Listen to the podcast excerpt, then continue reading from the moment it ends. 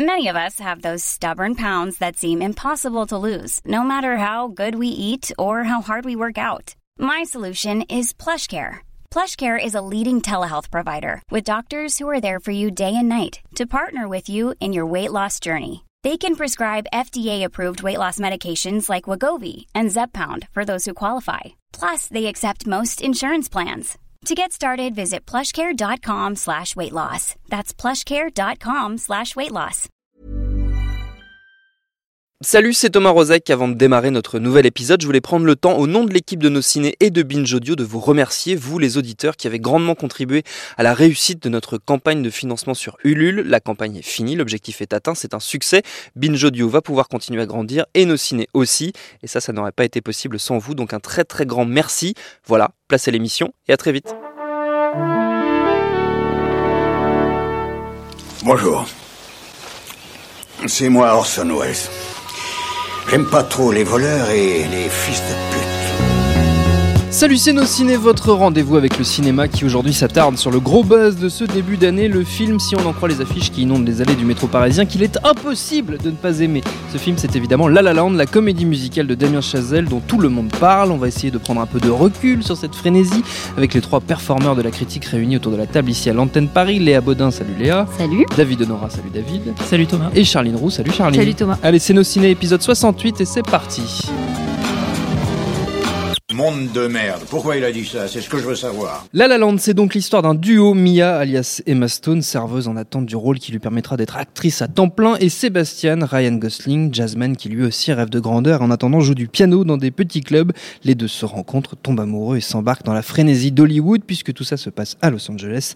Derrière la caméra, on l'a dit, c'est Damien Chazelle qui avait gagné de gros points côté critique avec le très applaudi Whiplash, où il était déjà beaucoup question de musique. D'ailleurs, J.K. Simmons, qui tenait l'un des rôles principaux de Whiplash, est de retour dans La La Land aux côtés entre autres de John Legend, Rosemary DeWitt ou Cali Hernandez. Maybe I'm not good enough. Yes, you are. Maybe I'm not. It's like a pipe dream. This is the dream. It's conflict and it's compromise. And it's very, very exciting.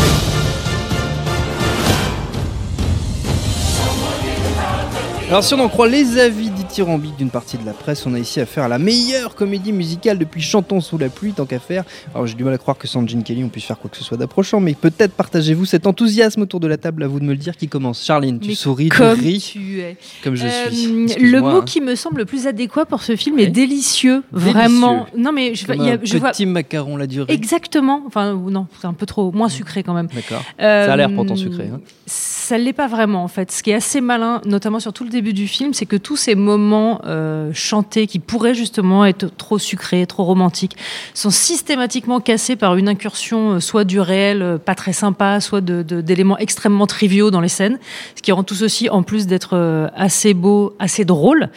Euh, Chazelle a un vrai talent pour filmer la musique, vraiment. Après qu'on aime le genre comédie musicale ou pas, il y a un côté un peu. euh, C'est comme quand quelqu'un vous dit euh, fais donc de la luminérothérapie, ça te fera du bien. Même si on n'y croit pas, ça vous fera pas de mal d'y aller en fait. C'est ça que je veux dire. Euh, J'ai été charmée pendant tout le film, pendant tout le début du film, et les dix minutes de fin m'ont carrément. euh, au-delà d'enchanté. On Les dix dernières peut minutes spoiler, sont tu peux- tu non, peux je ne spoil pas. pourquoi- mais pourquoi tu veux Bah, pas parce que c'est pas, c'est pas très sympa. C'est-à-dire que les dix dernières minutes du film sont absolument magiques, euh, tant sur le niveau de la réalisation que sur la fin de l'histoire, qui est pas non plus révolutionnaire, mais c'est vraiment absolument charmant. Il y a un vrai travail sur non pas la couleur, mais les couleurs, et pas la lumière, mais les lumières. Les deux sont euh, absolument à croquer. Je trouve Emma Stone euh, très bien, hein, comme tout le temps. Je trouve que lui, Ryan Gosling, est vraiment un cran au-dessus, si je peux me permettre. et euh, non, non, il y a un côté feel good movie et en même temps avec un, un vrai supplément d'âme. Le film est absolument pas agaçant. Les chansons sont évidemment très très réussies. Après, si j'ai juste une réserve, on sent le potentiel de haters qui va pas tarder à arriver, se ruer sur ce film. Il est même déjà là. Il est là, il rue, David il bondit. Honora. Non, non. Alors, en revanche, ce que je peux juste dire, c'est que l'appellation qu'on voit partout sur les affiches, le meilleur film de 2017, est un truc hyper lourd chaud à faire en porter. janvier Ouais, non, 2017, ouais. C'est un truc qui est trop lourd à faire porter à ce film qui ne mérite pas cette appellation, qui va le plomber en fait. Mm. Voilà. Léa.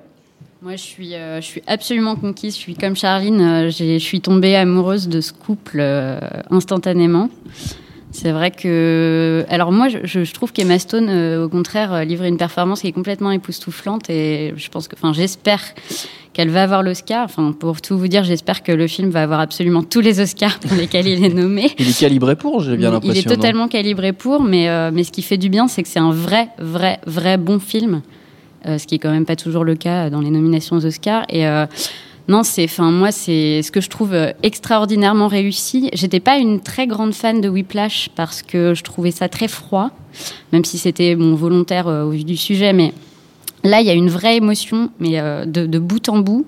Et euh, c'est un tourbillon et euh, la mise en scène est incroyable.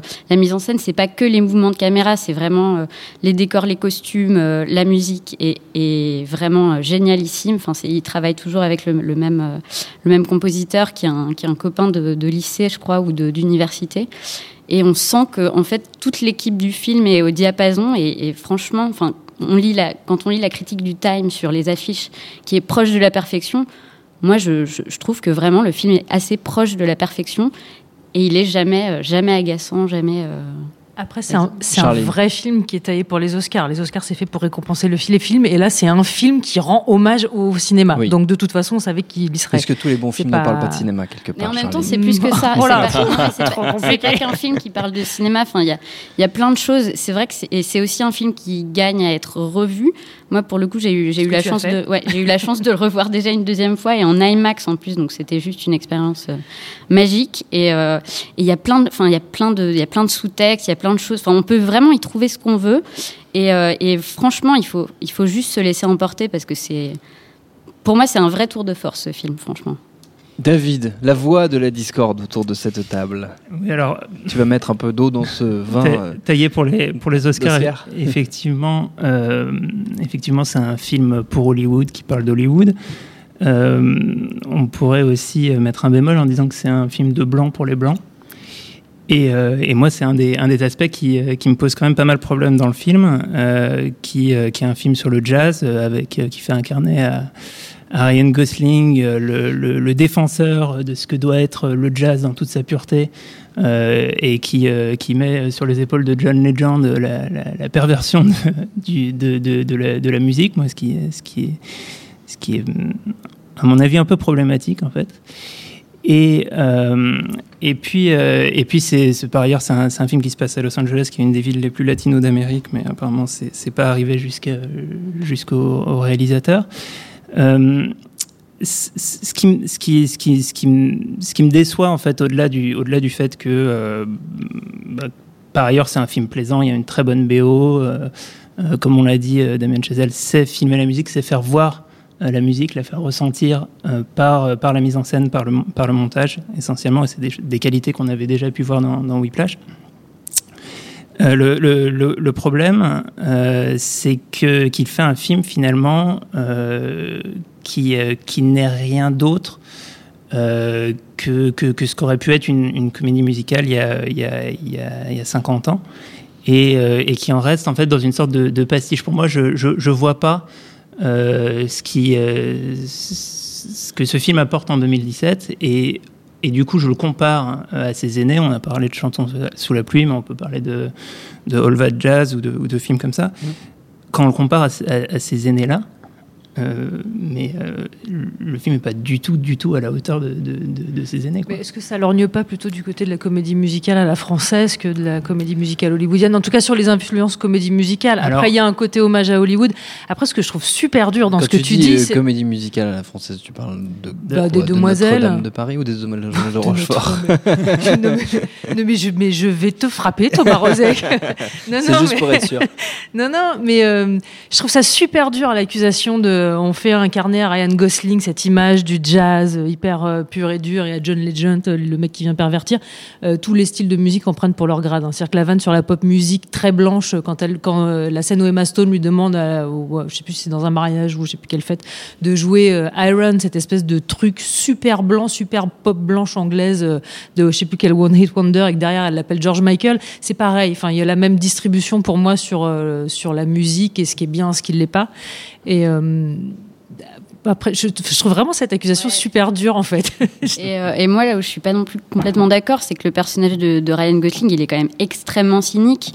Euh, il est toujours, enfin, pour moi, il y, a un, il y a un énorme recul justement du réalisateur vis-à-vis de son sujet. Et, euh, et en même temps, il parle un peu de lui, donc nécessairement, je pense que le, le pers- voilà, on a un personnage qui est blanc. C'est pas, enfin, je, pense pas qu'il y, ait- une volonté d'occulter. C'est toujours très cynique. Le, passage où justement il, dit qu'il y a euh, le bar à tapas ou je sais plus trop quoi là, c'est quand même très. euh, Enfin, je veux dire, c'est pas.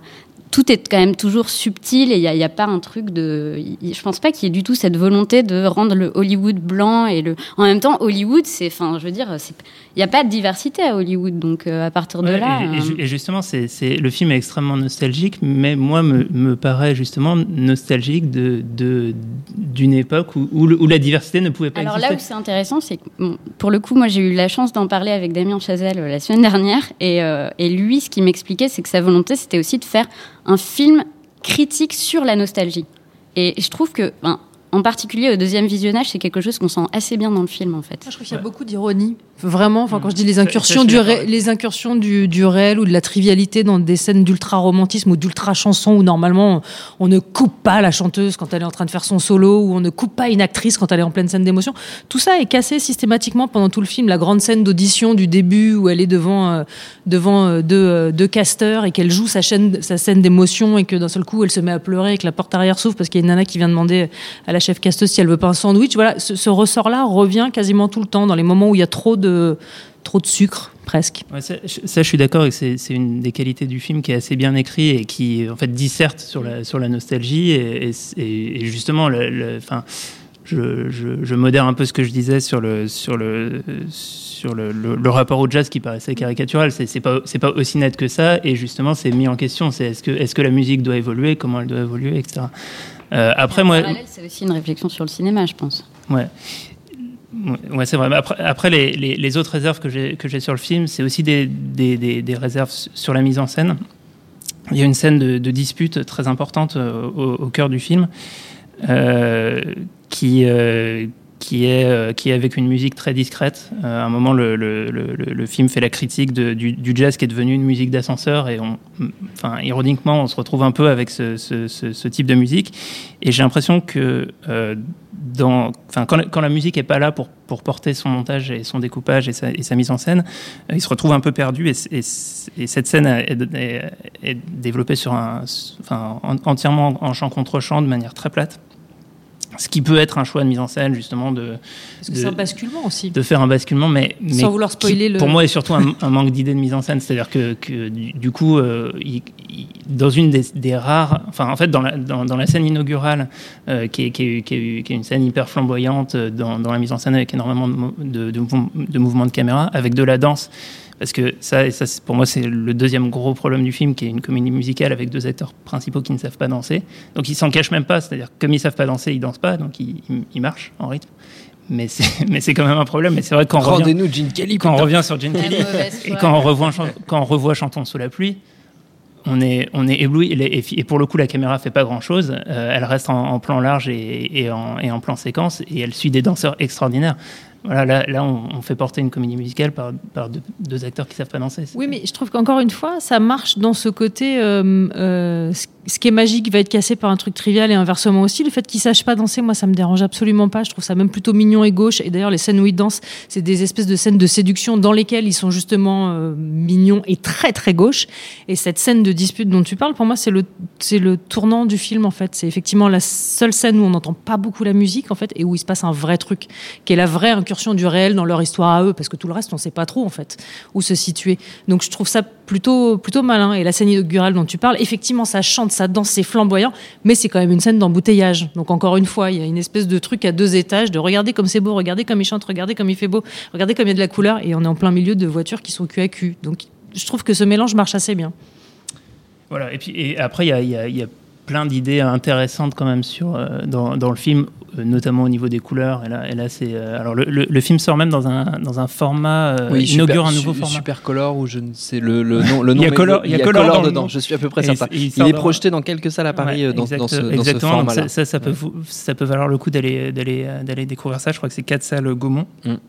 Et euh, Et puis, euh, et puis par ailleurs, euh, voilà, il y a, il y a- il y a tout un. Mais pour moi, un, un discours un peu cynique sur Hollywood qui est, qui est- qui est- qui est un peu rebattu, quoi. Le côté euh, euh, le- le- montrer l'enchaînement des saisons, alors même que bah, finalement le, le soleil reste le À même. il y a un ça. truc absolument extraordinaire que j'ai remarqué au deuxième visionnage, c'est que à un moment, il se passe un truc euh, terrible entre deux. Enfin, ça marche pas, quoi. Il y a un truc qui marche vraiment pas du tout, et là, bim, fall. Et en fait, j'ai lu fail, quoi. Et j'ai trouvé ça juste génial, en fait. Voilà, petite anecdote. Petite anecdote au passage. Merci Léa. C'est Éclair Color, la, la, la, la technologie utilisée. Éclair Color. J'ai cherché, fait peur. entre temps j'ai trouvé. Ça fait un petit peu peur. Et effectivement, je crois qu'on ne vous réconciliera pas à 100% sur ce, sur ce film. Chacun a quand même dit ce qu'il avait à dire. C'est très bien. Mais pour conclure, on va faire quand même, comme d'habitude, une petite série de recommandations. Si possible, on reste dans l'univers de la comédie musicale. Ça n'est comme toujours pas obligatoire à 100%. Charline, tu te marres dans ton coin. C'est toi qui va commencer du coup. Ouais, bah oui, mais de toute façon, c'est le moment où généralement je prends des morceaux de bois, des cailloux, mais je m'en fous, j'ai déjà fait mon coming out, euh, j'aime les films hystériques ici. Et du coup, ça va être. de là, si- là, si- du coup, ça va être un grand écart total avec. La La Land. Et ben, Moulin Rouge de Baz Luhrmann. Ah, on crie, on chante, on danse, on chante bien, on danse bien, il y a de la couleur, Ah, ça fait mal aux yeux. Le tango de Roxane est absolument magnifique. Je me lasserai jamais de ce film. Baz voilà. Et Baz ouais, c'est comme ça. Baz Luhrmann. Baz ouais, ouais, pour sûr. toujours. Ouais, c'est ça, ouais. Vomi. Euh, David, Euh, bah, bah, moi, je voudrais revenir sur le fait tu que dis Baz Luhrmann, on est, c'est fini. hein, tu sais, c'est fini entre nous. hein. sur, sur- sur le fait qu'on a, on a pu avoir l'impression, justement, avec La La Land et la manière dont il a été vendu, que c'était le grand retour de la comédie musicale et qu'on Mhm. n'en avait pas vu depuis des années et que la comédie musicale, c'était forcément des claquettes et, et du, et du jazz un peu rétro. Euh, bah, moi, j'ai même plusieurs films à, à- à Mais conseiller pour, pour montrer qu'en fait, il y a des comédies musicales euh, modernes. Euh, si on aime plus la danse, euh, je conseille la série des Sexy Dance et en particulier le, le 3, c'est Sexy Dance 3D, qui est un film extraordinaire, vraiment. Euh, Mais, si, on euh, est, si on est plus pour. qu'est-ce qui est en Faut train de se, changer le titre. qu'est-ce qui est en train de se passer? C'est- c'est c'est un peu plus classe en anglais, c'est Step Up. Ouais, ouais. Euh, J'avais vu les affiches, ça avait pas l'air super classe, non, mais le- je te fais confiance. Le, le, le, toute confiance troisième opus de Sexy Dance, Sexy est, en Dance 3, est à 3, voir en 3D. D'accord. Et, euh, et en fait, euh, chacun des numéros de danse euh, sont 3, 4, 5, 10 crans au-dessus de ce qu'on voit dans La La Land. Ok. Euh, si on est plus euh, sur le chant, il faut voir la série Pitch Perfect, Ouais, ça c'est vrai. The Hit Girls, Mm. titre français euh, Mm. complètement pourri. Tout à fait. Et puis, euh, et puis après, euh, un- une des raisons aussi pour laquelle le genre, euh, le genre des comédies musicales a un peu, a un peu régressé et disparu du cinéma, même si c'est un des, enfin des genres fondateurs. Scorsese le classe avec- à côté des westerns et des films de gangsters comme vraiment les, les films, enfin les, un- le, le- le troisième genre essentiel à Hollywood. Bah, si ça a un peu disparu, c'est aussi parce que parce qu'en fait entre temps il y a eu MTV, il y a eu les clips et le, et le fait de, de- de mettre la musique en image, ça, ça- ça existe d'une autre manière. Euh, et je conseille de, de- de voir euh, ce qui est un film, c'est euh, Lemonade de, de Ah, Beyoncé, c'est Beyoncé. ouais. qui, euh, qui, qui, qui est un film à part entière. et j'ai- j'aimerais bien en fait voir des films au cinéma avec ce genre de, stars qui, qui utiliseraient en fait le, le, bah, le format cinéma, de faire un film de 1h30, 2 heures euh, avec ce genre de stars. Voilà. Charline, tu n'as pas tu le droit de pas la la de. David. Je ne me moque pas, je suis très admirative. Euh, tu n'aimes pas la La Land car Emma Stone est trop vieille, de toute évidence, vu les trois films que tu viens de conseiller. J'aime pas trop Emma Stone. Ah voilà, mais c'est voilà le fond du problème, David. Mais il y a que des amis. Si tu peux nous en parler, il n'y a pas de souci. Léa, pour finir. Alors moi, je vais conseiller un autre, euh, une autre comédie musicale qui est un vrai feel-good movie selon moi. Ça a été euh, Airspray, euh, la version avec John Travolta euh, que j'ai trouvé euh, juste un petit bijou. Vraiment, j'ai pris énormément de plaisir à voir ce film et le fait d'en parler, ça me donne envie de le revoir. Et ben voilà, le programme pour la soirée après l'écoute du podcast. Notre temps est écoulé. Merci à tous les trois. Merci à Jules à la technique. Merci à l'antenne Paris pour l'accueil. Rendez-vous sur notre site nosciné.com pour retrouver toutes nos émissions, le programme des prochaines, les dates d'enregistrement en public si vous voulez venir nous voir. Il faut retrouver aussi sur binge.audio le site de notre réseau de podcast Binge Audio. N'hésitez pas à noter favorablement si possible ce merveilleux podcast sur iTunes. Ça ne peut que lui faire du bien. Et en attendant tout ça, on vous dit à très vite. Salut, c'est Mehdi Maizy. Retrouvez nos fun tous les vendredis, le podcast qui donne de l'amour à Kanye West, Michel Berger et Kalash Criminel. Uniquement dans nos fun.